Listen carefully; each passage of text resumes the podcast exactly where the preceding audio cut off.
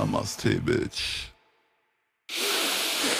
Ah, Nochmal tief einatmen. Namaste, Bitch. Was geht ab? Schön, dass du mal wieder einschaltest. Heute mit dem absolut wahnsinnig legendären, gut aussehenden, charmanten, kompetenten und mutigen Kerim Kakmachi. Schön, dass du hier bist, Alter. Schön, dass ich hier sein darf. Danke für die Einladung. Ich freue mich. Ja, ja, ich mich auch. Ich find's cool, du warst, äh, ich will das C-Wort eigentlich gar nicht in den Mund wenden. Keine Sorge, das wird jetzt kein Corona-Thema-Podcast, aber mir ist nur eine Sache aufgefallen, dass du, ähm, du bist ja ein Speaker und jemand, der in der Öffentlichkeit steht und aber gleichzeitig auch äh, sein Maul aufgemacht hat während Corona. Und das äh, fand ich gut, das hast du auch sehr frech gemacht und äh, sehr schön. Und ich frage mich, warum hast du es gemacht? Weil ich meine, so, du, du ich meine, gerade als jemand, der in der Öffentlichkeit steht mit einem neutralen Thema, politisch wie Erfolgscoaching und äh, oder du kannst dann nochmal genau erklären, was du da machst. Ähm, sich da aus dem Fenster zu legen, kostet ja auch Klienten, würde ich mal behaupten. Ich muss mal, Entschuldigung, es ist ja, ja, die ganze Zeit diesen. Nee, kein Ding, kein Ding, alles gut. Du hast einfach nur die Pflanze ruiniert, aber es stört jetzt keinen. Ähm. wo, wo, wo, kam die, wo kam die Eierressource her bei dir?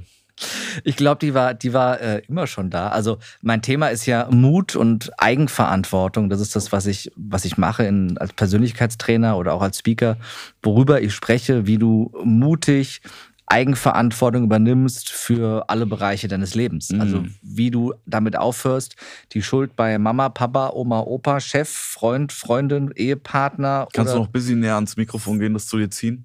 Ja. Ja, perfekt. Aha. So sonst wem äh, zu suchen und ähm, selber die Verantwortung dafür zu übernehmen. Und wenn dann sowas passiert wie die letzten zweieinhalb Jahre, wo quasi von deiner Regierung dir die Eigenverantwortung zwangsweise abgesprochen wird mhm. und jeder in diesem Land oder auf der ganzen Welt für zu blöd erklärt wird, um, wenn er Schnupfen hat, zu Hause zu bleiben, ähm, dann konnte ich meine Fresse nicht halten. Das ja. äh, ging nicht. Also das war äh, so offensichtlich dass hier Menschen Angst gemacht werden soll als Methode und dass hier ähm, ja eine, eine, politische Kontrolle darüber stattfindet, dass ähm, Menschen in eine Richtung gedrängt wird. Am Ende ist ein sehr großes Verkaufsgespräch der Pharmaindustrie war, ja. dass ich gesagt habe, da muss ich, gerade weil ich in der Öffentlichkeit stehe und weil ich eine Reichweite habe, die auch nutzen und zumindest eine alternative Meinung anbieten, die ja von den öffentlichen Medien nicht angeboten Und lass wurde. mich raten, es hat dich Kunden gekostet und es sind neue dazugekommen dafür. Es hat, äh, genau so war es, ja. Also ja. ich habe, wenn ich meinen Insta-Account anschaue, dann hatte ich, äh, bevor äh, Corona losging, äh, 15.000 Follower, mhm. ähm, hatte dann relativ schnell nur noch 10.000 Follower und Aha. hatte dann innerhalb von einem Jahr auf einmal 30.000. Ja, perfekt. Ähm, also das hat mich selber überrascht. Es war mir auch völlig egal eigentlich am Anfang. Äh, mittlerweile sind die alle weg, weil der Account tot ist, weil Instagram den halt platt gemacht hat, ja. weil zu viel Meinung ist ja nicht gewollt ja, in den sozialen Medien. Ja. Ähm, aber das war es mir wert. Also. Ich glaube mittlerweile, ganz ehrlich, äh, dass mittlerweile komm, bin ich echt an dem Punkt, wo ich anfange zu glauben, dass die Mehrheit eigentlich sogar cool ist. Weil ich treffe mittlerweile eigentlich nur noch Leute, die sagen so, ey, dieser Russland-Ukraine-Kram, das ist doch Verarsche, äh, dass wir hier da Waffen hinliefern äh, und dass wir das Gas boykottieren, dass wir unsere Wirtschaft an den Arsch machen. Und ich treffe nur noch Leute, die eigentlich diese Meinung haben. Und ich treffe überwiegend Leute, die mittlerweile auch diesen Corona-Scheiß nicht mehr ernst nehmen können. Ich habe das Gefühl, diese ganzen Themen, die gerade so durch die Medien getrieben werden, eine Sau nach der anderen, mhm. ähm, dass eigentlich mittlerweile der Großteil der Deutschen eigentlich schon auf der auf der Seite steht, die sagt so, ey, what the fuck, wollt ihr uns alle verarschen? Das ist doch Quatsch hier. Aber es wird nur so dargestellt, als wäre es überhaupt nicht so.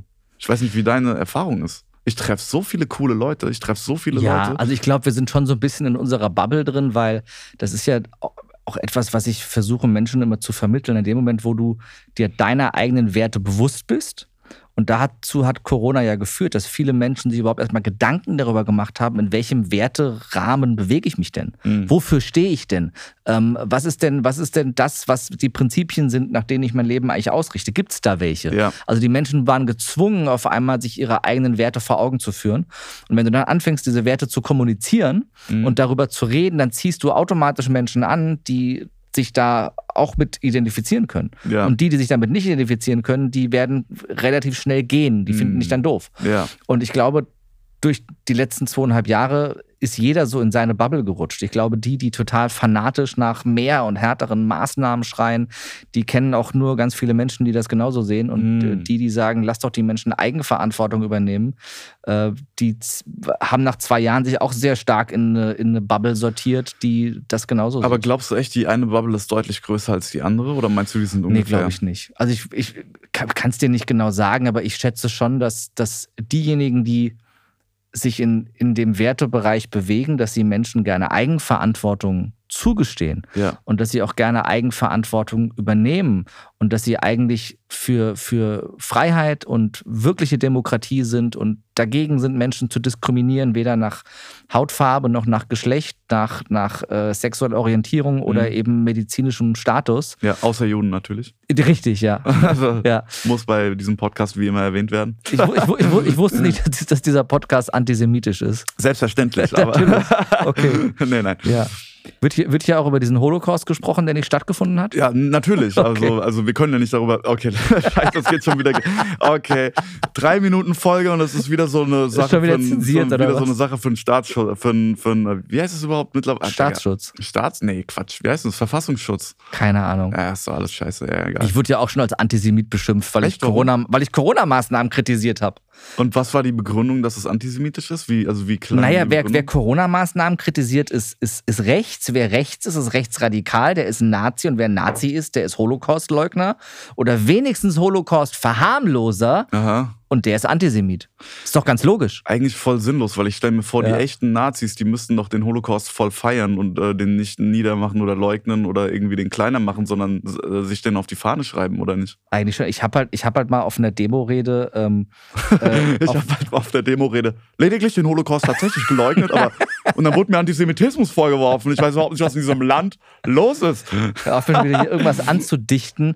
Nein, ich habe ich hab den, den ähm, Vergleich aufgemacht und gesagt, gerade in einem Land wie Deutschland, in dem wir in der Schule äh, gefühlt ein Jahrzehnt lang eine, eine, eine Scham und Schuld eingeimpft bekommen haben Hm, ja. für die Vergangenheit dieses Ja. Landes, weil es in diesem Land eines der schlimmsten Verbrechen der Menschheitsgeschichte gab, Hm. nämlich den Holocaust Mhm. ähm, sollte uns doch auffallen, wenn wir uns tendenziös in eine Richtung bewegen, wo wir Menschen wieder in Kategorien wie gut und schlecht einteilen und manchen einen, einen Pass geben, dass sie die Guten sind und Ja. den anderen diesen Pass nicht geben, Ja. dass sie die Schlechten sind. Das ist schon mal passiert in diesem Land und Mhm. uns sollte doch eigentlich auffallen, dass das nicht gut war. Mhm. Dadurch habe ich den Holocaust anscheinend verharmlost. Im Ah, Sinne von ja. irgendwelchen welchen linksgrün versifften Bitches, die dann äh, irgendwelche Hate-Videos produziert haben. Und, Ja. ähm, Ich glaube, das sind Ja. gar nicht so viele. Also ich glaube Nee, das waren zwei. Das, ja, das ist das. Das ist das. Ich glaube, das sind einfach insgesamt Ja. deutschlandweit zwei Leute. Weil ja. ich, ich habe auch ja Shows gecancelt bekommen und es war echt, weil da jemand einen Twitter-Post gemacht hat, so, oh, wollt ihr euch, die haben das Theater dann markiert in diesem Post und gesagt, so, wollt ihr euch jetzt für rechts öffnen? Und ich denke mir immer so, ey, das sind, wer sind, also das sind, das sind, das ist eine Handvoll Leute, aber die ist halt laut durch das Internet. Und aber wenn du wirklich auf die Gesamtmasse der, äh, der Deutschen guckst, ich wurde noch nie in meinem im echten Leben, wurde ich noch nie in irgendeiner Form so angefeindet. Ich meine, klar, von ein paar Comedians hier und da, aber auch nicht im echten Leben. Die haben mich irgendwie einfach nur so gebannt oder so.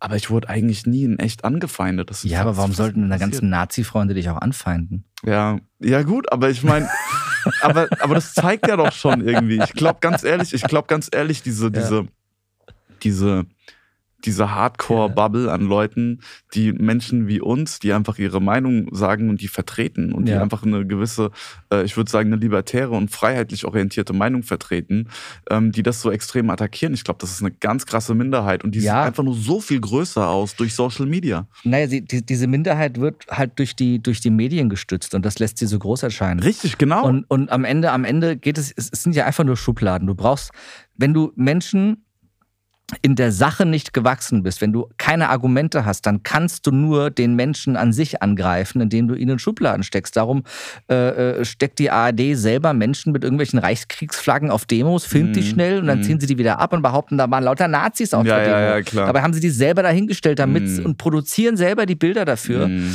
Und, und äh, überhaupt zu sagen, ja, wer mit Nazis läuft, ist, und selbst wenn da ein echter Nazi auf der Demo war, da waren eine Million Leute auf der Demo und dann laufen da fünf Nazis rum. Mhm. Also das ist ja homöopathisch homöopathisch. Und Ho Homöopathie, wird ja. Homöopathie wird ja nicht anerkannt äh, Äh, von den Holocaust- Massenmedien. Holocaust D3. Hör mal auf, wirklich, ganz ehrlich. Du hast damit, oder ich Nee, du hast damit sorry. angefangen. Sorry, ich fand Du das. hast mit den Juden angefangen. Scheiße, ganz ehrlich. Nicht, Digga, dieser, dieser Podcast wird mich so in Schwierigkeit bringen. Wieder. ja, aber du bist der, weißt du, du bist der Comedian. Ich bin ja seriöser Persönlichkeitstrainer. Ja, stimmt. Bei dir kann man ja noch sagen, er ist Comedian, aber Ja, bei, bei mir heißt es dann, ich, ich, ich geselle mich zu irgendwelchen Nazis in den Podcast. ja, gut, aber jeder weiß ja, dass es nicht der Fall ist. Also zumindest. Nee, jeder, hier steht ja ein es- LGBTQI äh, Einhorn hier rum. äh, Einhorn, Einhorn. Ja. Ja. Ui, Namaste, Bitch. Kurze Unterbrechung. Erstmal vielen, vielen Dank für den bisherigen Support. Und wenn ihr möchtet, dass wir hier weitermachen können mit dem Podcast, würden wir uns riesig über eine Spende freuen, damit die rechtsesoterische Desinformation auch weitergehen kann. Äh, die Spendendaten, also Kontodaten sowie PayPal, blende ich jetzt hier unten ein. Äh, kannst du in der Videobeschreibung nachlesen. Und falls du bei Spotify zuhörst, stehen sie auch in der Folgenbeschreibung. Und jetzt gönn dir weiterhin die Folge. Nee, aber zum, äh, kommen wir mal wieder. ein Penis? Nein, es Nee. hat natürlich Okay. keinen Penis, Digga. Das, äh, das ist nicht, das ist nicht, äh, das ist nicht die Frau, die du gestern Abend hattest. ah, Ich sag dazu einfach gar nichts. okay, Ein Kavalier genießt und schweigt. okay, okay. ähm, aber zum, äh, okay, also äh, du, du, du bringst Leuten Eigenverantwortung nah und Ja. legst ihnen nahe, dass sie das äh, intensiver leben. Ja. Und äh, was, was sind Aspekte von, wie würdest du jemanden, der nicht in, die, der nicht in der Eigenverantwortung, was ist denn Eigenverantwortung eigentlich? Naja, wenn, wenn irgendwas in deinem Leben nicht so läuft, wie du es gerne hättest, und du sagst, ja, aber mein Partner ist daran schuld, oder Mhm. mein Chef ist daran schuld, oder Karl Lauterbach ist daran schuld, Mhm. oder Mama ist daran schuld, oder wer auch immer, Mhm. ja. Ähm, egal, was für Pronomen Mama jetzt hat, ist ja wurscht. Ja. Ja. Mama, Papa oder irgendwas dazwischen, Ents, Elterns, keine Ahnung, wie, Ja. weiß ich nicht. Ähm. Irgend- Ja, das ich das Beste. Wer sich sowas ausdenkt, der muss doch auf Drogen sein, ganz ehrlich. Ich habe mir das gerade ausgedacht. Ja, es gibt ja wirklich diese, diese, diese Eltern, diese X-Endungen. Ach so, ja, ja, Latin X habe ich mal gehört, gibt's in den USA, also Latinx für Latinos. Aber der Witz ist, kein Latino selber würde das jemals benutzen. Keiner. Völlig, völlig absurd. Ja, ja. Ähm, wo waren wir? Wir sind Bei abgeschweift. der äh, Eigenverantwortung. Ich habe dich gefragt, was ist denn eigentlich Eigenverantwortung? Richtig. Du hast gesagt, ey, wenn es dir, genau, wenn es Genau, wenn, wenn, wenn du die Schuld bei anderen immer suchst, Mhm. hat das mit Eigenverantwortung ja nichts zu tun. Also Wenn du selbst die Verantwortung dafür übernimmst, wo du im Leben stehst, in den verschiedenen Lebensbereichen. Hm, Ne, Jetzt kannst du sagen, ähm, du bist krank hm, und gibst deinen Ärzten daran die Schuld. Oder McDonalds, weil die so viel Werbung machen und darum immer hingehst und dir die Scheiße reinziehen musst. ja. Oder du sagst, okay, ich informiere mich einfach mal selber, was braucht denn eigentlich mein Körper, um gesund zu bleiben? Also Mhm. welche Ernährung ist denn meinem Körper dienlich für eine gute Gesundheit? Äh, Und könnte es daran liegen, dass ich vielleicht zu viel auf der Couch rumlungere und mich zu wenig bewege, dass es Mhm. mir auch scheiße geht? Mhm. Ähm, also mal ganz simpel gesprochen, diese Verantwortung selbst zu übernehmen oder wenn du eine Krankheit hast, viele gehen zum Arzt, der hat einen Doktortitel und einen weißen Kittel, dann machen die das, was der sagt.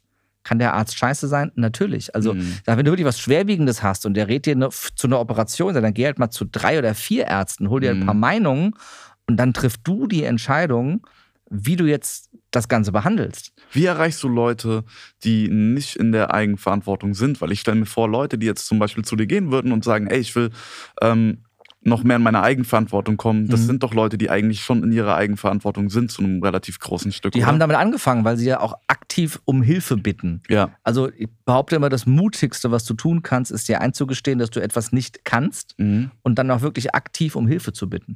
Mhm. Und nicht sagen, ich muss das aber alles alleine schaffen. Oh ja, Mann, Digga, das ist krass. Das ist krass, dass du das sagst. Ich kenne, ich habe einige Menschen kennengelernt, ähm, die, glaube ich, so dieses Einzelkämpfer-Syndrom haben. Ja, ja. Solche Leute lernt man halt auch irgendwie, auf, gerade wenn man sich irgendwie auf spirituellen Workshops oder äh, in irgendwelchen Mhm. Kreisen so bewegt, dann lernt man halt oft Leute kennen, die, äh, oder manchmal nicht oft, aber manchmal Leute kennen, die denken, sie müssten alles selber machen. Ne? Mhm. Und ich glaube, ich habe mal gehört, ich glaube von Norbert Gopal hat das mal gesagt, der hat gesagt, dieses, ähm, nicht in den Kontakt gehen wollen. Das ist eigentlich auch nur so ein altes Trauma, Ja. weil oft Trauma in einem Kontakt entsteht. Ja, also wir werden von, was weiß ich, zum Beispiel unseren Eltern oder wem auch immer äh, traumatisiert. Und dann denken wir, uh, Kontakt ist schmerzhaft, deswegen muss ich immer alles selber packen und ich muss alles selber scha äh, schaffen. Und sie verkaufen sich das selber als Stärke. Aber die Lösung dieses Problems liegt eigentlich auch wieder im Kontakt, also da, wo die Wunde erst entstanden ist. Richtig. Ne? Ich habe dem nichts hinzuzufügen. Das hast du wunderbar erklärt. Hm. Ähm, ja, es genau, genau so ist es. Letzten Endes leben wir auch in einer Gesellschaft, die immer mehr anonymisiert, die dich immer mehr, ähm, ja, zu dir selbst zurückdrängt und die dir äh, nicht erst seit wir Social Distancing hatten, sagt, dass Kontakt zu anderen Menschen irgendwie böse ist, Ja. sondern ähm, es geht ja immer mehr in Richtung Isolation. Also Ja. früher bist du in drei Generationenhäusern aufgewachsen. Da waren die Mhm. Ureltern, äh, die Urgroßeltern mit den Urenkeln, ne? über drei Generationen in einem Haushalt. Ähm, und wir leben mittlerweile eine Generation, die die Eltern ins Heim abschiebt und die Mhm. Kinder frühestmöglich irgendwo äh, in die Kita. Scheißegal, was da passiert. Hauptsache, ich habe meine Ruhe Ja. und kann Karriere machen oder was auch immer. Also wir interessieren uns nicht wirklich für die Generationen vor und nach uns. Wir leben so vor uns hin, interessieren uns nur für uns selber und äh, für unseren sozialen Status. Und dass unser, unser Audi bitte äh, ein A6 ist, wenn der Nachbar ein A4 hat oder wenigstens ein S6 oder keine Das Ahnung ist was. aber voll ein deutsches Phänomen. ja, Ne? Also wenn ich äh, Migrantenfamilien angucke, die haben viel mehr, das, da, da ist diese Familie noch viel heiliger. ja die also müssen ja auch nicht arbeiten gehen, die kriegen das Geld ja vom Ja, Staat. ja. Boah, jetzt das, hast, richtig- das hast du jetzt gesagt. Bist du nicht selber Türke, Alter? Ja, Mann. Digga. Ähm, ja, du, du weißt es ja am besten, wie es ist. Du sprichst ja aus eigener Erfahrung.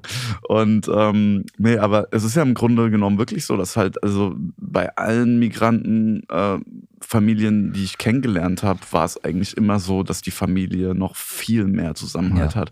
Also ein Teilweise Kum- ist es auch ein Kumpel- bisschen übersteigert. Also gerade wenn ja, ich, ja, ich wollte gerade sagen, ein Kumpel ja. von mir, der geht auf Geburtstage von, ähm, der, gut, der ist halt, wo kommt der her? Ja. Kollege, der ist, äh, kommt aus Burundi. Ja. Und der geht auf Geburtstage von irgendwie, der hat mir das mal erzählt, der hat gesagt, der kannte die Leute nicht mehr und die werden trotzdem eingeladen, weil das ist so von der, von dem Vater, der Bruder und von, okay, Onkel, und von dem Onkel dann wiederum der Cousin und von dem Cousin wieder, also so ganz krasse Verbindungen und die Mhm. treffen sich dann, die haben dann Familientreffen mit hunderten Leuten Ja, ja. und ähm, Das ist ja erstmal geil. Ich meine, da ist noch eine ganz andere Verbindung, da eine andere Wertschätzung auch dafür. Auf der anderen Seite driftet es halt stark auch oftmals ähm, in dieses Thema Fremdverantwortung ab, das dann heißt, du musst für deine Familie einstehen, du musst alles geben und du bist dafür verantwortlich, dass es deiner ganzen Familie gut geht, was ja Bullshit ist. Ich bin nicht dafür verantwortlich, dass es meinen Eltern gut geht. Ich bin nicht für das Mhm. Glück meiner Eltern verantwortlich, auch nicht für das meiner Geschwister. Für den einzigen Mensch, für den ich verantwortlich bin, ist mein Kind. ja, Weil da habe ich die Entscheidung getroffen, dieses Kind in die Welt zu setzen. Aber Ja. ich bin nicht dafür verantwortlich, dass es meinen Eltern gut geht, wenn überhaupt andersrum. Ne? Mm. Natürlich übernehme ich Verantwortung für meine Eltern mit, aber ich kann, ich kann für niemanden Verantwortung übernehmen, der selber Opfer sein will. Mm. Und äh, ich muss nicht bis, bis ins Grab äh, meiner Familie folgen und bis in meine eigene Armut und Pleite alles Geld da reinstecken, weil Mama und Papa ihr ganzes Geld verprassen oder so. ja, also, auch da muss da- man wieder so das Mittelmaß einfach finden. Ne? ja, Dass also man da sehe ich gerade so in, in, in muslimischen Familien, da ist schon eine so krasser Zug drin oftmals, dass du dich gar nicht frei machen kannst von der Familie. Dass die Familie alles und alles Mhm. andere ist egal und deine, dein eigenes Leben äh, ist, äh, steht immer hinten an, hinter Mhm. den Belangen der Familie und du wirst mit in die Verantwortung genommen für, für alle. Ähm, und das ist manchmal auch sehr ungesund, was ich da sehe. Also Ja. das ist, da muss man immer aufpassen, dass es auch nicht wieder zu krass in die andere Richtung geht. Ähm, und äh, letzten Endes äh, ist es aber genauso, wie du sagst, in Deutschland ist es alles sehr vereinsamt. Ne? Jede Familie so für sich und die Nachbarn wissen nicht mal, wie sie heißen. Mm. Also die anderen Nachbarn. Ja. Und was, Das war ein komischer Satz, egal. Nee, es passt so. Was, Ja. ist, wa- was ist das Gegengift dafür? Weil ich glaube, das ist eine sehr festgefahrene Situation, weil es ist auch so hart in den Leuten eingepflanzt. Dieses, okay, ähm, ich will meine Karriere machen, ich muss Ja. das und das machen. Und wenn man erstmal in diesem Modus ist, ja, dass man sich auch schon so krass distanziert hat von, Ja. seinen, äh, von seiner Familie. Ja. Das ist ja auch eine gewisse Distanz, die das schafft. Ne? Man zieht weg, man fährt vielleicht einmal im Jahr hin. Ja. Ja. Und äh, weil man, weil man auch denkt, das fand ich auch eine interessante. Es gibt diese, ich glaube, Tim Ferriss war das sogar, der das gesagt hat. Äh, oder Tim Ferriss hat jemanden zitiert, der ihm dieses Konzept erklärt hat. Der hat dieses gesagt, man denkt so, angenommen, deine Eltern sind, ich weiß nicht, meine Eltern sind ziemlich alt. Ja, meine, mein Vater ist, glaube ich, 44 geboren und meine Mutter irgendwie 47 oder so. Also die sind ein sehr altes Semester. Und man denkt immer so, okay, die sind jetzt so und so alt und die leben vielleicht noch, sagen wir mal, zehn Jahre, ja. Und dann denkst du, ah, ich, ich habe ja noch zehn Jahre Zeit mit meinen Eltern, mhm. aber die Frage ist ja, wie oft siehst du denn noch deine Eltern? Ja. Und so, wenn du sie einmal im Jahr siehst, sagen wir mal zwei Tage, dann sind das zwei Tage im Jahr. Wenn du sie dann also äh, noch zehn Jahre siehst, dann siehst du sie eigentlich noch 20 Tage. Mhm.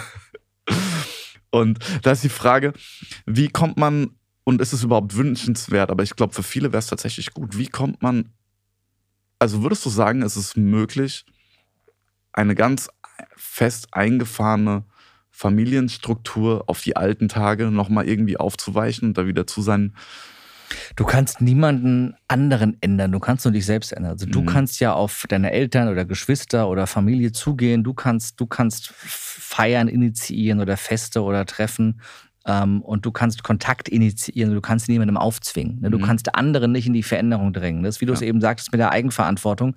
Es bringt nichts. Ne? Also ich habe schon oftmals auf meinen Seminaren Menschen gehabt, die ihren Partner dann mitgeschleppt haben, der gar keinen Bock hatte. Das sind dann meistens die, die nach einem halben Tag gehen. Ne? Weil du musst selbst bereit dafür sein. Wenn du Bock hast auf eine Veränderung in deinem Leben, dann kommst du freiwillig auf so ein Seminar. Aber du kannst niemanden zu irgendwas zwingen. Du kannst deine Familie, deinen Partner oder sonst wen nicht verändern. Du kannst nur bei dir selbst anfangen. Mhm. Du kannst dich verändern, du kannst deine Verhaltensweisen, deine Denkweisen ähm, verändern. Du kannst selbst anfangen, mehr Verantwortung für deine Ergebnisse zu übernehmen und kannst deine Werte und das, was dir wichtig ist, klarer nach draußen kommunizieren. Und dann wird es Menschen geben, die finden das cool und die nehmen sich ein Beispiel an dir, die richten sich an dir auf, die sehen dich als Leuchtturm und folgen dem nach. Und es gibt Menschen, die werden das nicht tun. Hm. Und die meisten werden es nicht tun, ehrlicherweise. Ja. Aber es liegt nicht in deiner Hand. Das, mhm. ist, das ist genauso, wie du mit Menschen nicht über äh, Corona-Maßnahmen Sinn und Unsinn diskutieren brauchst, weil wenn jemand festgefahren ist auf seiner Meinung, ich kann niemanden von irgendwas überzeugen oder sonst irgendwas, sondern ich kann nur sagen, ich sehe das so und ich lebe das so und ich mache das so und wenn du das cool findest, dann sind wir Freunde und wenn du das nicht cool findest, dann müssen wir keine Freunde sein, müssen aber auch keine Feinde sein. Wir müssen einfach keine Zeit zusammen verbringen. Ist auch okay. Wie, wie, und wie bringst du den Leuten das alles bei? Also ich meine, du hast auf der, du bist ja auch Speaker und ich kriege immer so ein bisschen so ein Upturn, wenn ich an Motivation, wenn ich an das Wort Motivationscoach ja. oder Trainer äh, denke, ja. weil ich denke dann ganz oft an so ein bisschen oberflächlich, oberflächliches, ja, du schaffst das schon, folge einfach nur deinen Träumen und ähm, ich meine, dein, dein Konzept heißt ja lebe mutig und ähm, was gibst du, du den Leuten? Voll gut vorbereitet. Digga, ich habe äh, hab alles studiert, Digga. Wie gesagt. ich weiß, wen du gestern Abend im Bett hattest. Ich weiß wirklich alles. Lass mal einen Einhorn in Ruhe.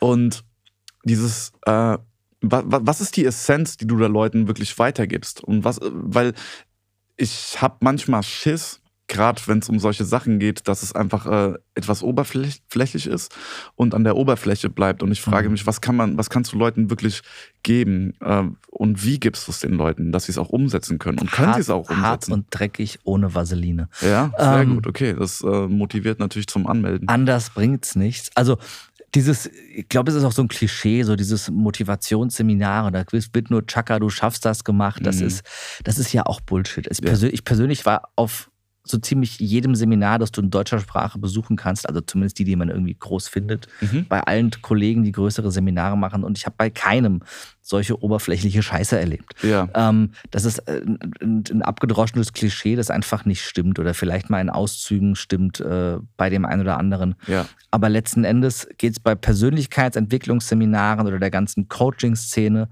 ähm, vor allem im Grunde genommen immer darum, dich zu bemächtigen oder zu ermächtigen, etwas aktiv in deinem Leben zu verändern. Und dazu braucht es ja erstmal die Bereitschaft, dass du an dem Punkt bist, dass du sagst, okay, ich sehe, hier ist ein Punkt, in welchem Lebensbereich auch immer, ob das Beruf ist, ob das Gesundheit ist oder Geld oder Liebe oder Spiritualität, wo ich an einem Punkt stehe, wo ich alleine nicht weiterkomme, wo ich mir Bücher reingezogen habe oder was auch immer, ich komme nicht weiter. Äh, also gehst du wohin, wo du dir erhoffst, Impulse zu bekommen, die dich weiterbringen. Ja. Ähm, und ich kann jetzt mal von meinen Seminaren reden, unser Einstiegsseminar, das heißt auch Lebe mutig. Mhm. Es geht zwei Tage.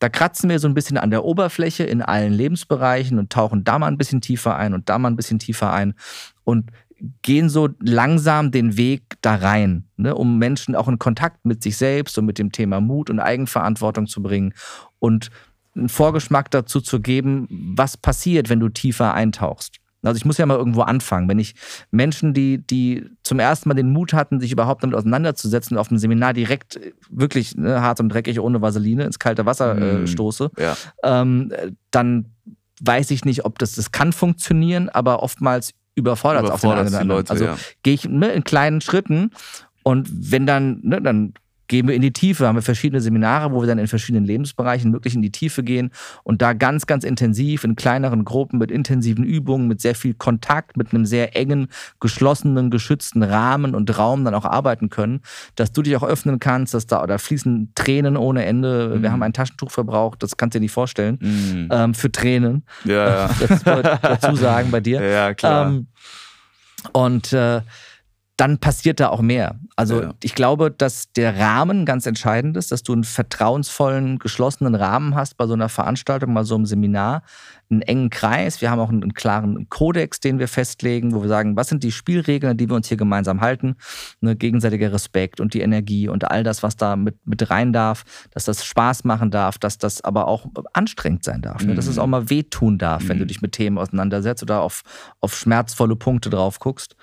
Ähm, und dann wird es auch intensiver in kleineren Gruppen. Also das, das darf sich ja reinsteigern, sodass jeder dann auch in seinem Tempo sich da entwickeln darf. Mhm. Und das sind äh, alles Sachen, die du, sind die Sachen, die du vermittelst, auch Sachen, die du selber in deinem Leben auch so lebst, die du irgendwie für dich auch gemeistert hast, wo du sagst, okay, da spreche ich wirklich aus meiner Erfahrung und so kann ich das Zu weitergeben. 101 Prozent. Also ich mache nur Sachen auf meinen Seminaren, wo ich selbst wirklich zu 101 Prozent dahinter stehe, die ich Werkzeuge, Übungen, die ich selbst so gemacht habe, Fragen, die ich mir selbst gestellt habe mit Mhm. meinen Coaches, ähm, Themen, durch die ich selbst durchgegangen bin. Also ich biete keinen Lösungsweg an, den ich nicht selbst in der Praxis getestet habe. Ja. Alles, weil dann kann ich auch zu irgendeinem studierten Therapeuten gehen, der irgendwo gelernt hat, wie er das machen soll, aber selber das Problem nicht gelöst hat. Ja. Ich glaube, einen guten Coach und einen guten Trainer macht aus, dass er Themen, Problemstellungen für sich selbst gelöst hat und Erfahrungen damit gesammelt hat, sie bei sich und dann auch anderen zu lösen. Ah ja. Und dann hast du jemanden, der authentisch das auch machen kann. Sehr cool. Und für die Themen, wo ich sage, da bin ich nicht der, der den besten Lösungsweg kann, hole ich Mhm. mir Experten auf die Seminare, ja. die es dann besser können. Bei unserer Brave Health Mastery, da geht es dann zwei Tage nur ums Thema Gesundheit. Mhm. Um diesen Lebensbereich habe ich einen Dr. Spitzbart zum Beispiel da, der sagt dir mit Sicherheit was. Ne, einer, Nee. der, ein, kennst du nicht? Dr. Einer der wenigen äh, niedergelassenen, eigentlich der einzige niedergelassene Arzt, der sich öffentlich Corona-kritisch geäußert hat, dem sie auch Profile gesperrt haben bei Hm. Instagram und äh, YouTube-Kanal zugemacht haben. Nee, so. sagt mir nichts. Ähm, also da hole ich mir halt die Experten auf Seminar, die dann da wirklich Fachleute sind im Bereich Mhm. Gesundheit, die Mhm. Ärzte sind, Psychoneuroimmunologie, Immunologen, Ayurveda-Mediziner und so Ja. weiter. Ach, finde ich geil, weil äh, ich wollte tatsächlich früher auch mal und irrwitzigerweise in der Zeit, in der es mir am schlechtesten ging, äh, hatte ich äh, den Gedanken, auch so Live-Coach zu werden. Äh, weil ich hatte damals ein Video gemacht über, Gott über sei Dank hast Ja, ja, Gott sei Dank habe ich das. Digga, ich schwör dir. Ah, ja, das ähm, hätte auf jeden Fall ein paar Leute mehr traumatisiert, als es geheilt hätte. Ich glaube, wir, wir alle dürfen immer an uns arbeiten, wir müssen aber nicht. Wir alle haben immer Entwicklungspotenzial, aber wir dürfen es in unserem Tempo machen und du bekommst immer nur die Aufgaben, die du lösen kannst. Ja. Und wenn du sagst, ne, du hättest dir einiges ersparen können, ich glaube nein, weil deine Seele hat sich diesen Körper und dieses Leben und diese Familie und genau diese Scheiße ausgesucht, weil es genau diese Aufgaben lösen will und lernen will, was diese Lösungswege mit sich bringen. Das ist genau das, der Prozess, den deine Seele gehen wollte. Und du als Oberspiri, mit dir kann ich ja darüber reden. Ja, ich bin gerade Ähm, total überrascht, dass du das auf einmal so raushaust. Und das ist, das ist genau die Aufgabe, die du dir ausgesucht hast. Hm. Und dann kannst du, dann kannst du wirken. Und warum, warum, warum bist du jetzt der, der die Nazi- und Behinderten- und Judenwitze und sonst irgendwas macht? Ähm, äh, weil du jemand bist, der, der wahrscheinlich diese Polarisierung auch braucht, der diesen Gegenwind ein bisschen braucht. Du brauchst den Wind im Gesicht, damit du dich lebendig fühlst. Ähm, und auf der anderen Seite bist du auch jemand, der es auch aufgrund seiner Geschichte tragen kann. Du Mhm. kannst es tragen, du kannst das aussprechen, was andere sich nicht trauen. Du kannst es äh, überziehen, satirisch mit dem, was du machst, aber du kannst da mit anderen wieder ein Leuchtturm sein, die sagen, guck mal, der Binner traut sich was. Auch, mhm. ne? Also der, der, der, der, der, der, der sagt mal was und der nimmt kein Blatt vor den Mund und damit gibst du anderen wieder die Legitimation, auch für sich und für ihre Überzeugungen und für ihre Werte einzustehen. Ne? Das ist ja auch völlig okay, wenn jemand kein Nazi ist. Mhm. Auch dafür kann er ja einstehen. Ja. Würdest du, würdest, du, äh, würdest du sagen, jeder, der heutzutage ein Leuchtturm ist oder andere Leute inspiriert, hatte äh, irgendeinen existenziellen starken Kampf oder Struggle? Oder meinst du, es gibt auch echt Leute, die einfach ähm, bei denen es eigentlich relativ easy going war, die dann trotzdem äh, ja sich zu einem Leuchtturm und zu einer ganz starken Persönlichkeit für andere entwickeln konnten. Oder glaubst ich du, glaube, da es muss nicht jeder immer einen existenziellen Struggle gehabt haben, aber es ist nun mal so, dass die stärksten ähm, Persönlichkeiten und stärksten Menschen immer aus den härtesten Geschichten hervorgehen. Das ist ja ganz klar.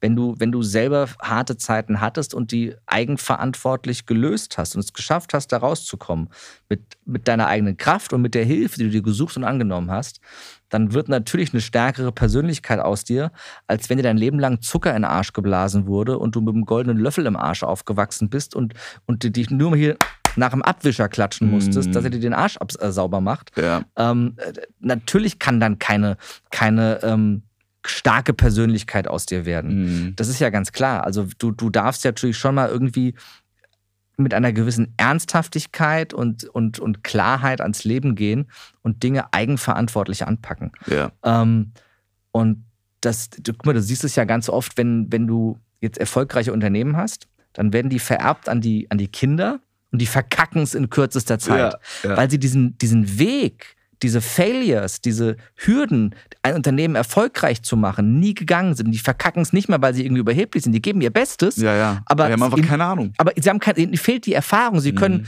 zwar die Ahnung, sie können alles gelernt haben von Papa, Mama in, der, in dem Familienbetrieb, aber wenn der, der Lösungsweg fehlt, den selbst erlebt zu haben.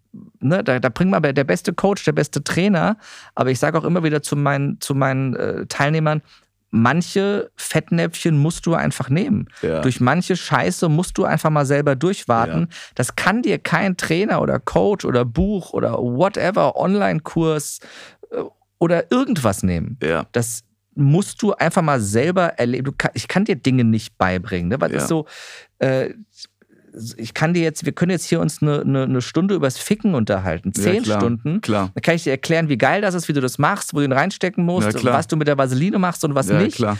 Aber am Ende musst du die Erfahrung selber sammeln. Ja. Ne? Ja. Und ich kann dir, ich kann dir erzählen, äh, ne, kann jetzt hier mich hinstellen und dir erzählen, wie toll Frauen sind. Dann können wir mhm. jemanden hier hinstellen, der ist schwul, der erzählt dir, wie toll Männer sind. Ja. Dann kannst du trotzdem keine Entscheidung treffen, ob du auf Frauen oder auf Männer stehst. Genau. Dann musst du rausgehen und Frauen und Männer kennenlernen. Richtig, genau. Also man muss erstmal Sex mit extrem vielen Männern haben, um dann endlich herauszufinden, dass so man doch auf Frauen gemacht. steht. Ja. ja. Schon klar. Ja. So hast du das gemacht. Ja. Ähm, dass ich, gestehe, ich gestehe, dass ich hatte noch nie Sex mit einem Mann. Bro, ja. sofort raus hier. Ja, das ist. aber mit einem mit einem LBGTQI Plus Einhorn. Okay. Ja. Fair enough, finde ich. Äh, regelmäßig. Ja, ja. nach wie vor. Ja. ja. Du hast dein Ding gefunden. Auf jeden Fall. Nee, ich muss äh, an der Stelle dazu gestehen, ich hatte auch noch nicht Sex mit einem Mann und ähm, ja, da, das, das war es auch irgendwie. Nicht mal, wenn du völlig stoned warst. Also ich bin ja, ich bin ja, ich bin ja, ähm, ich glaube, was, was das Thema Spiritualität und das Ganze angeht, sind wir sehr krass auf einer Wellenlänge. Ja. Ähm, aber ich habe null Affinität zu Drogen. Mhm. Also ich habe so wenig Affinität zu Drogen. Ich habe zweimal in meinem Leben gekifft. Das war nach dem Abi mit 18, ja. als das Abi in der Tasche war. Und habe ich gesagt, okay, jetzt auf der Abi-Party auf dem, auf dem, auf dem äh, Campingplatz, oder nicht auf dem, auf dem äh, Zeltplatz, so Lagerfeuer und so, haben wir Party gemacht. Ähm, da äh, habe ich mal einen halben Joint geraucht. Mhm. Und, und wahrscheinlich nichts gemerkt. Nee, ich konnte nur noch grinsen. Ah, also okay. ich saß am okay. Lagerfeuer ja. und war so voll im Gespräch und war voll dabei und ich wollte reden, aber ja. ich konnte nicht reden. Ja, okay. Ich konnte nur grenzdebil grinsen. Über Stunden. Und dann bin ich irgendwann, bin ich irgendwann nachts um fünf frierend, so 100 Meter von, dem, von dieser Hütte an dem Platz weg aufgewacht, wo alle gepennt haben in ihren Schlafsäcken Ja. und bin frierend an einem Baum aufgewacht Wirklich? und bin zu dieser Hütte gelaufen und dann lag da irgend so ein Wichser in meinem Schlafsack, da habe ich den da rausgetreten, Shit. habe mich in meinen Schlafsack gelegt und am nächsten Morgen bin ich aufgewacht und dann lag dieser Typ halt einfach frierend an meinen Füßen und mit seinem Kopf auf meinem zusammengerollten Schlafsack. Und Krass. ich lag halt in seinem Schlafsack. Ach, du lagst in seinem? Ich habe ihn Du aus ihn seinem aus eigenen Schlafsack eigenen rausgetreten. Wie geil. Ja, aber er war halt genauso besoffen oder stoned oder Ja, keine ja. Ahnung, dass er es auch nicht gerafft hat. Äh, Also das ist so meine Drogenerfahrung gewesen. ja. Und ähm, ansonsten, abgesehen mal irgendwie von äh, einem Glas Wein zu viel oder einem Gin Tonic zu viel, äh, hatte ich jetzt keine Rauschzustände in diesem Leben. Ich war Ach, nicht mal, abgefahren. ich war nicht mal richtig oft richtig. Ich glaube, ich, glaub, ich habe zweimal in meinem Leben mich übergeben von Alkohol. Was? Ja, also, Abgefahren. weil ich stehe voll gar nicht drauf. Also es ist so. Ja, ich auch nicht, ist aber so- das ist einfach so, was, was ich, was bei mir einfach früher, wobei ich habe eigentlich auch fast nie gekotzt, aber es war einfach so eigentlich regelmäßig auch Filmrisse und so ein Scheiß gehabt. Filmriss hatte ich, das ist das einzige Mal so Filmriss diese Nacht. Aber das Krasse ist, ist das hatte ich, mein, mein, mein Heilpraktiker oder mein Physiotherapeut, weil ich einen Bandscheibenvorfall hatte, Mhm. hat mir CBD-Tropfen, CBD-Öl ähm, äh, empfohlen. Mhm. Da habe ich mir so 60-prozentiges CBD-Öl Mhm. besorgt. Und ähm, weil es ja so ne, muskelentspannend und so weiter äh, sein soll. Und dann ähm, steht da drauf, Tagesdosis maximal 20 Tropfen nicht Ja. überschreiten. Und ich habe mir gesagt, fang mal an mit zwei, drei, vier Tropfen. Habe ich zwei, drei, vier Tropfen gemacht und habe nichts gemerkt. Habe ich zwei, drei Tage, habe nichts gemerkt. Und dann wusste ich einen Abend, okay, mein Kleiner schläft und ich muss heute nirgends mal hinfahren und sonst was, habe ich mir zehn Tropfen reingejagt. Mhm. Und eine Stunde später sitze ich auf der Couch und fange auf einmal an, bunte Lichter zu sehen. Von CBD. Von CBD-Tropfen. Bist du sicher, dass du CBD genommen hast? Ja, Mann. Es steht groß drauf. Das habe ich bestellt bei einer Stand ganz Online-Apotheke. groß LSD drauf. Nein, es war wirklich, also, es war wie so ein, wie so ein Blitz aus so, hier, bunte Ja, ja, okay. Regenbogenfarben. Und Mhm. es ist so, das war so echt so ganz klein. Ja, Und so von links immer größer auf mich zugekommen. ja, Und auf einmal war das Teil riesengroß und es Mhm. ist so wie durch mich durchgeflogen. ja. Ich, war, also ich war total klar, ich war, mir war nicht Offensichtlich, schwindelig. ja. Ich war, saß auf der Couch und dachte, Alter, was ist hier los? Ja, Also ich war kurz davor, die Mutter von meinem Kind anzurufen, wir leben getrennt. Und Ja. gesagt, ey, komm bitte vorbei, falls ich hier gleich wegtranszendiere, dass jemand für das Kind da ist, ja. weil ich habe keine Ahnung, was hier gerade abgeht. Ähm, also weiß ich nicht, was das war, aber das war echt strange. Finde ich aber gut. Finde ich aber gut, dass du so wenig äh, Drogenerfahrung tatsächlich hast oder einfach so wenig drogenaffin bist, weil ich finde, das merkt man auch tatsächlich einfach in der ganzen. ja, ja, doch. Das merkt man tatsächlich. Man merkt das in der Energetik von Leuten und in der Art und Weise, wie sie reden und in, wie sie auch im Gesicht aussehen, wie sie generell wirken. Und ich merke das immer, ich merke das immer mehr an mir. Ich bin mittlerweile tatsächlich auch gar nicht mehr drogenaffin. Und das ist krass, dass ich das hinter mir gelassen habe. Jetzt ähm, das letzte Aber Mal. man sieht es dir nicht an. Ach ja, ich weiß, es wird auch, ganz ehrlich, ich weiß das und es wird auch, glaube ich, noch ein bisschen dauern, bis ich diese komplette ähm, Grundverspultheit aus meinem System rauskriege. Und ich weiß, das wird aber irgendwann passieren, aber das ist halt jetzt auch ein Weg. Und ich merke, ich fühle mich jetzt schon viel, viel, viel klarer als noch vor fünf Monaten. Mhm. Weil ich meine, ich habe ähm, irgendwie aufgehört zu kiffen, da war ich, also so richtig aufgehört zu kiffen mit 18 oder so. Mhm. Äh, und ich habe aber in all den Jahren trotzdem natürlich immer wieder mal ähm, halt psychedelische Drogen genommen, weil ich halt dachte so, Ja, wow, ja. dann kann ich mich weiten, erweitern und so. Und ich merke aber trotzdem, dass auch das Spuren bei mir hinterlassen hat, die mir so eine gewisse ähm, Labilität in, in der Kommunikation und so eine, Mhm. so eine Überlockerheit, weißt du, fast, so, fast schon so eine Art Ja. Schlaffheit, so eine, so eine Verplantheit einfach Aber das gemacht ist, was haben. du bei, bei so ziemlich jedem feststellst, äh, ich hab schon zu meiner Schulzeit festgestellt, die, die irgendwie jeden Tag kiffen, Mhm. die sind halt irgendwann so. äh, Ja, ja, genau. Die, haben, die so, verlieren ihren so Biss. diese Spannung, diese, ja, genau, diese die verlieren diesen diese. Lebensspannung Richtig. fehlt so Und die hole ich mir gerade wieder tatsächlich durch, ich bin straight edge, ich trinke keinen Kaffee mehr, äh, rauchen. Boah, Alter. Alter, ich, ich, ich, ich hab, das war das, das war tatsächlich mit, mitunter eins der Höllenritte, äh, also der, der heftigsten Höllenritte, die ich ähm, an Entzug hatte. Also der, dieser Kaffeeentzug war grausam. Kopfschmerzen, Müdigkeit über Tage hinweg und teilweise Wochen. Aber warum? Also wirklich heftig, warum ich aufhören wollte. Ja. Einfach weil ich gemerkt habe, es tut mir nicht gut, es übersäuert mich, ich fühle mich, ich fühle meinen Körper scheiße, ich fange an zu schwitzen und rieche dann unangenehm, ja. Und äh, habe gemerkt, so mein Körper hat keinen Bock mehr drauf. Und ich habe mir auch irgendwann gedacht, ey, es kann doch nicht sein, dass ich, um zu existieren und um klarzukommen, eine Substanz brauche. Und Wenn sei du es, du, so- brauchtest du sie ja, so krass, ja, oder? ich höre dir, als ich aufgehört habe mit Okay, Kaffee, krass, Ja. äh, trinkst du jeden Tag Kaffee? ja. Okay. Aber hast, halt hast, du so mal, hast du mal ein, zwei so kleine Tassen, das ist Genuss für so mich. Espresso? aber- Ja, so, ja. äh, Okay, also ich meine, wenn ich einen Tag keinen Kaffee habe, geht's mir auch gut. Ach so, krass, okay. Nee, bei mir war das wirklich so, äh, ich habe aufgehört, ich bin, das war so in den ersten Tagen, dass ich mittags auch einfach äh, plötzlich mittags schlafen musste, weil ich so abgebaut äh, war. Ich konnte nicht mehr, ich, ich konnte einfach den Tag nicht mehr bestreiten, hatte höllische Kopfschmerzen über äh, die erste Woche jeden Tag nur Kopfschmerzen, richtigen Druck und so. Und da, also Druck auf dem Kopf, nicht in den Eiern. Und die, viele Leute, ja, sorry, wenn wir von Druck reden, ist jetzt erstmal nicht so, dass man denkt, man redet von Kopfdruck. Er ist deine Ähm, Zielgruppe, die hier Ja, er ist meine Ahnung, Zielgruppe, was die hier zuhört. Ja, die, die klassischen 14-jährigen Oval-Media-Hörer. Ja, genau. Und äh, genau, nee, aber long story short, ich merke wirklich, dass diese, dieses, und das ist auch wieder durch meine Glaubensgemeinschaft zu mir gekommen, dass, es, dass mir klar geworden ist, das Bewusstsein, und es ist verrückt, dass ich mittlerweile so rede, aber das Bewusstsein ist heilig.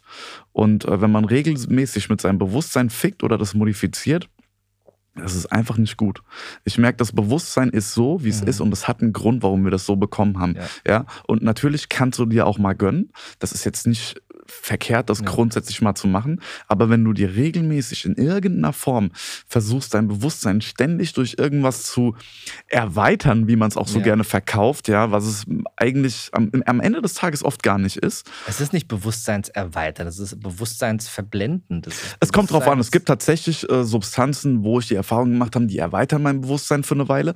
Aber wenn ich dann merke, ich will. Es ist ja aber dann, will du definierst es ja als etwas, was es erweitert, aber letzten Endes ist es ja eine, eine nicht körperliche Substanz, die du deinem Körper zuführst, die dein Bewusstsein auf irgendeine Art und Weise verändert. Es Genau. fühlt sich für dich dann an Genau. wie eine Erweiterung und ich also ich transzendiere würde- auf einmal in fremde Galaxien. Ich würde, nee, nee, nee, nee, ich würde das schon Ahnung was. pragmatisch sagen, dass es tatsächlich erweitert, weil es gibt auch tatsächlich äh, Menschen, die wurden zum Beispiel, sagen wir mal, als Kind vergewaltigt und wissen das nicht mehr, weil sie es verdrängt haben Mhm. und sitzen dann in der äh, Ayahuasca-Zeremonie oder sind in der LSD-Sitzung Ja. und äh, plötzlich wird dieser Raum geöffnet und diese Erinnerung ist wieder Ja. zugänglich.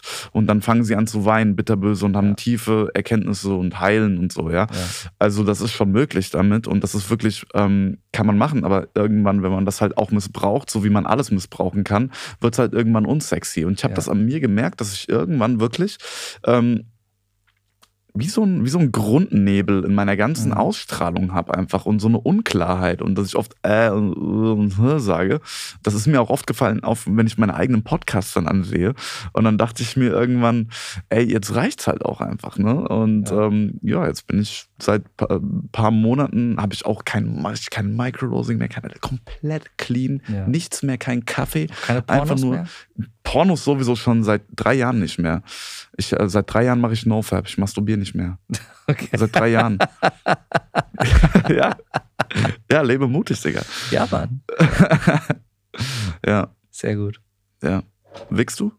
Klar. Ja. Regelmäßig. Echt? Ja. Du bist dieser Wolf of Wall Street Typ, der sagt so, äh, so du, du brauchst. Äh. ja. Genau, also auf dem Lebe mutig äh, Seminar werden also nicht nur Taschentücher für die Tränen verbraucht, offensichtlich. Ich mache das nicht auf dem Seminar. Das wäre auch echt ein komisches Seminar, wenn du es da machen würdest. Ja. Aber ich glaube, trotzdem würden sich einige dafür ein Ticket holen. Wenn, ja, wenn du es vorher entsprechend ankündigst, du findest für alles eine Zielgruppe. Auf jeden da Fall. Bin ich mir sehr sicher. Auf jeden ja. Fall, ja. Besonders hier in Berlin. Ja, in Berlin mache ich jetzt nur dieses eine Seminar, das, das wir jetzt machen, die nächsten drei Tage. Okay, was ist das für ein Seminar? Das nennt sich Brave Life Mastery und da geht es ähm, um den Lebensbereich äh, Berufung und Lebenssinn. Also wie findest du wirklich deine Passion? Wie machst du deine eigenen Werte bewusst? Mhm. Wie findest du sie? Wie schaffst du es, sie zu kommunizieren? Und wie schaffst du es vor allem, dein Leben so auszurichten, dass du dein Potenzial größtmöglich nutzt und damit Mehrwert schaffst und idealerweise auch schaffst, das zu kombinieren mit deiner beruflichen Entwicklung, also auch damit Geld Cool. zu verdienen am Ende. Cool. Klingt geil. Und gibt es von der Art von Seminar noch mehr? Ja. Ja. Ja. Also wir machen das für jeden, für jeden äh, Lebensbereich. Eine Brave Health Mastery, da habe ich dann die Ärzte mit dabei. Wir machen eine Brave Money Mastery, da haben wir dann für jeden Anlagebereich von Gold, Immobilien, Kryptowährungen Experten mit dabei. Äh, wir machen das in der Brave Love Mastery, da geht es um Liebe, Beziehung, Kommunikation. Wir haben auch eine Brave Spirit Mastery, da ist dann sehr spirituell, da wird sehr viel meditiert. Ähm, und da geht es dann nach innen ganz, ganz stark. Und da habe ich dann geile Trainer mit dabei, die da halt total im Bereich Spiritualität ähm, geile Werkzeuge, geile Ideen, geile Übungen haben, geilen Input haben. Geil. Klingt spannend. Auf deiner Webseite kann man das alles Auf sehen? meiner Webseite. Die da wäre? alles. Am besten gehst du auf lebemutig.club. C-L-U-B Club. Mhm. Das ist die Seite von unserem Verein. Mhm. Wir haben einen Bildungsverein, der die Seminare veranstaltet. Mhm. Und da findest du Infos zu allen Seminaren. Cool. Und mich findest du sowieso überall bei Ja. Instagram. Wir haben einen neuen, neuen Account. Türkischernazi.com. Ja, genau. Cool. Antisemit, Antisemit. Das auch, Ja, ja, selbstverständlich. Ja. natürlich. Aber ich glaube ganz ehrlich, wer, wer die letzten drei Jahre nicht als Antisemit beschimpft wurde, der hat halt einfach keine Meinung. Ja, Ähm, tatsächlich. Ja. ja. Tatsächlich. Also da kam, wenn, du- wenn du, wenn du dreimal deine Meinung gesagt hast und, und die anders war als das, was in der Tagesschau kommt, Ja.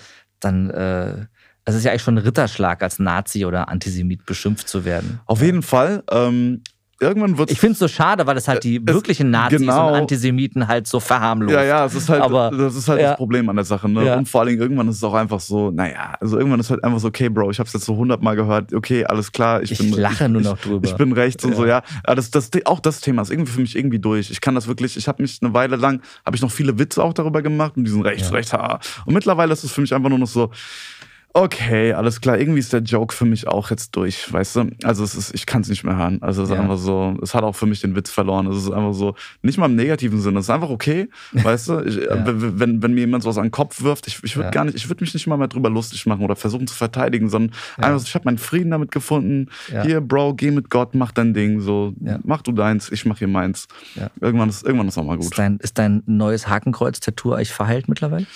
Äh, nee, es, es juckt noch ein bisschen, hat noch Okay. so eine leicht rote Stelle, aber ähm, es passt schon irgendwie. Aber äh, das, das White Lives Matter Tattoo ist schon verheilt.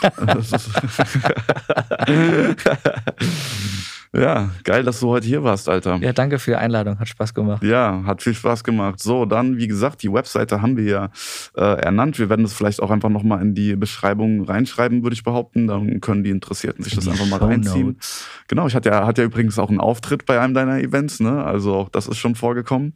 Ja, das war, das war ja tatsächlich kein, kein normales Seminar, sondern das war unsere Ach, jährliche Feier, ne? Party mit unserer ehrenamtlichen Crew, Ja, äh, wo wir einmal im Jahr dann Party machen mit denen und die einladen und Ja. essen. Und da warst du quasi das Highlight. ja, es hat echt äh, Spaß Da warst du gemacht. aber richtig stoned. An dem- Da war ich warst du tatsächlich auf einer Mikro, da war ich auf einer Mikrodosis LSD und Da hab bist ziemlich du viel reingesch reingeschwebt. und so. Das. Ja, Also ich meine, das ist meine Seminarcrew, die sind echt entspannt, die sind echt locker, aber du hast es echt geschafft, Witze zu bringen, wo die nicht sich getraut haben zu lachen. ja, Ja. aber die haben auch gelacht. Also das war in meiner Als sie am Erinnerung- Ende, als sie gemerkt haben, dass du es nicht ernst meinst, dann haben Ja. sie auch gelacht. Ja, ja. Ja, Ja. ich habe dann auch gelacht, als ich gemerkt habe, dass ich es nicht ernst meine. cool. Ja, cool. Danke, dass du da warst, Diggi. Und äh, ja, wir sehen uns dann einfach das nächste Mal. Mittlerweile gibt es ja scheinbar keinen Rhythmus mehr hier bei, bei Namastevic. Also wir sehen uns einfach irgendwann beim nächsten Mal. also genau, und noch was, wenn du den Podcast unterstützen magst ähm, ähm, und magst, dass das Ganze hier weiter gedreht wird, dann kannst du sehr gerne an Oval Media eine Spende dalassen. Damit unterstützt du dieses Projekt, dass wir hier regelmäßig äh, Reichsbürger mit türkischem Migrationshintergrund haben, die andere motivieren, die Welt zu übernehmen. Und äh, vielen, vielen Dank. Bis zum nächsten Mal. Mach's gut. Ciao. Danke. Sehr cool. Cool. Das war doch witzig. Ja.